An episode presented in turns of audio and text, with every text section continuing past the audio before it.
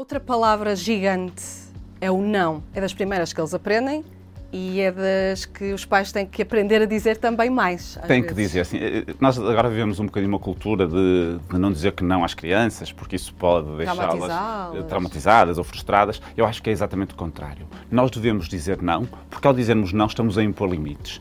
E ao impor limites a uma criança, estamos a dar-lhe segurança. Estamos a garantir-lhe, a dizer-lhe, olha, eu estou cá, as coisas funcionam desta forma, e a criança, mesmo que não goste, vai perceber como é, como é que tudo funciona. Uhum. E quando ela estiver atrapalhada, vai se sentir segura. Porque este não também garante que as pessoas estão presentes e que vão zelar para que tudo funcione da forma mais correta. Claro que vai deixá-las zangadas quando ouvem o não. Faz parte, nós também muitas vezes não gostamos. Claro, só não verbalizamos, exatamente. nós ficamos a moer. É importante que elas aprendam isto porque para a frente, na idade adulta, vão ouvir muitas vezes a palavra não e têm que saber lidar e encontrar estratégias dentro delas que lhes permitam lidar de forma saudável com esta palavra e com esta realidade que vai ser a delas para o resto é, da vida. É o gerir frustrações. Exatamente. O que é importante é que quando as crianças são pequenas, e nós começamos a dizer o não quando elas começam a andar, quando começam a fazer as asneiras. Se possível, devemos acompanhar o não de uma ordem positiva. O que é que isto quer dizer? Se nós dissermos não faças, a criança vai entender, mas se for uma criança de um ano, não consegue pensar no que é numa alternativa.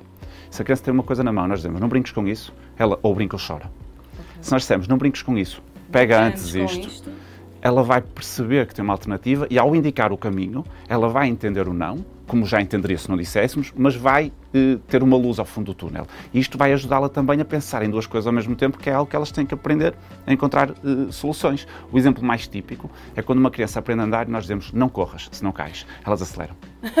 se nós dissermos anda devagar, se não cais, elas obedecem na maior parte das vezes. E nós não estamos preparados para isto porque nós queremos é evitar o perigo. E achamos que eles não percebem, não é? Eles... Ah, como não fala, se calhar não percebe. Vamos usar o não sem problema nenhum, de forma correta e adequada nas situações certas e, se possível, dar um caminho pela positiva para eles entenderem o não e terem uma solução.